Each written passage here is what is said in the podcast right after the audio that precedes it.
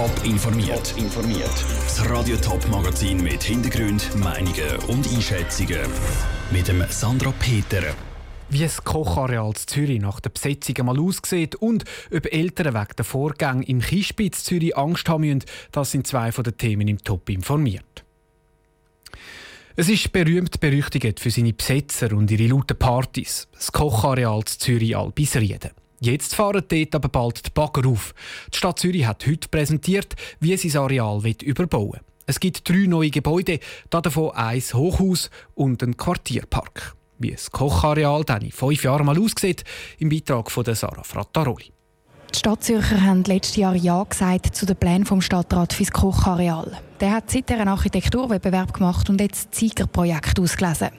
Es ist nicht nur ein Projekt, sondern es sind gerade vier. Und das ist bewusst so, betont der zuständige Stadtrat Daniel Leupi vor allem die Vielfalt der Nutzungen, die hier oben werden sein und auch wie der Park die Liegenschaften zusammenführt. Das, das ist von mir ein ganz spannender Ansatz und, und das, wie es jetzt andenkt, ist, drückt Vielfalt aus mit dem Zirkus Knopf, der wahrscheinlich draufkommt, mit den unterschiedlichen Wohnungen, auch für unterschiedliche Nutzergruppen. Also es wird sicher sehr vielfältig werden. Insgesamt soll es knapp 350 gemeinnützige Wohnungen für um die 900 Leute geben auf dem Kochareal. Eine viereinhalb Zimmer Wohnung kostet dort dann um die 1500 Franken, also sehr ein günstiger Preis für die Stadt Zürich. Bevor es kann losgehen mit den Bauarbeiten, muss aber auch noch der Gemeinderat sein Sagen geben zu den Plänen vom Stadtrat. Und theoretisch könnte es dann auch noch Einsprachen geben.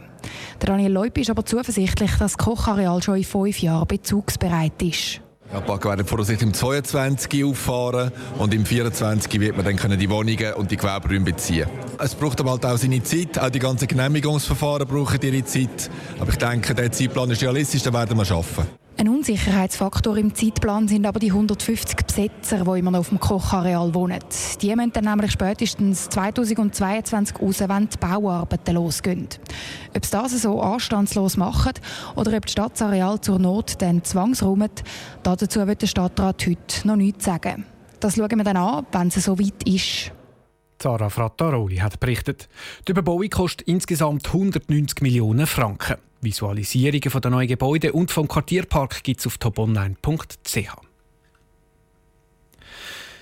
Am Kinderspital Zürich sterben Kinder mit einem bestimmten Herzfehler häufiger als in anderen Kinderspitälern. Das zeigt eine Studie, die verschiedene Zeitungen von CH Media heute Morgen publiziert haben. Insider berichten schon länger, dass es auch könnte mit einem internen Streit zu tun haben. Was das für betroffene Eltern heisst, im Beitrag von Elina Oberholzer. Die Studie sagt, fast 40 Prozent von allen Kindern mit einem bestimmten Herzfehler sind zwischen 2001 und 2014 im Kinderspital Zürich gestorben. Und es zeigt, es sind mehr als doppelt so viel wie an anderen Kinderspitälern zu Holland oder zu Deutschland. Das Kinderspital hat auf Anfrage von Radio Top kein Interview gegeben, hat aber gesagt, die Zahlen stimmen, aber sie können so nicht mit anderen Spitälern im Ausland verglichen werden.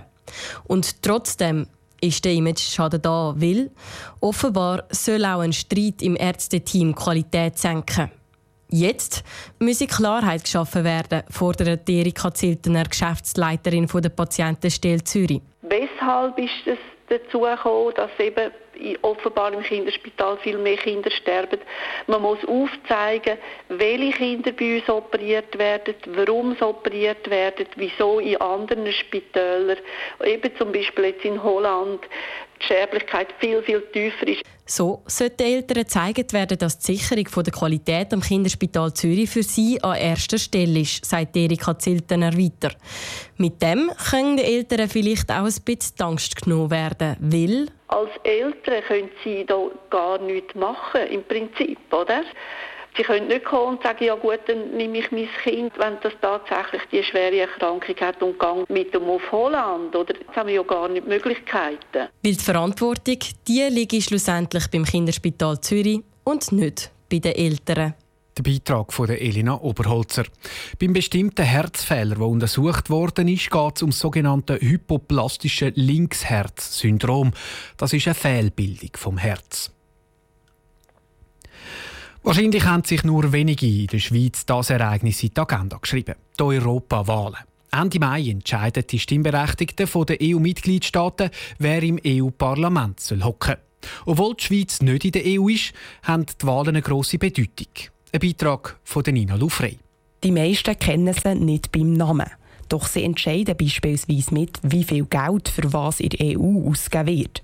Die Rede ist von den gut 700 Abgeordneten im EU-Parlament. Diese Abgeordneten wählen die EU-Bürger Ende Mai neu. Die Schweiz ist nicht in der EU und trotzdem können fast 2 Millionen Menschen, die in der Schweiz leben, wählen. Nämlich die Doppelbürger. Die Wahl hat aber auch Folgen für die ganze Schweiz. So der Schilberg Gasasus, Professor für Europastudien an der Uni Freiburg. Es ist so, dass das Europaparlament Mitbestimmungsrecht hat bei der Annahme von neuen Direktiven, von neuen Gesetztexten, die EU-Wirkungskraft haben. Und selbstverständlich sieht es so aus, dass einige Entscheidungen vom Europaparlament auch die Schweiz tangieren. Das einerseits im Alltag. Wenn Schweizer Gemüse aus dem Ausland kaufen, ist das genormt.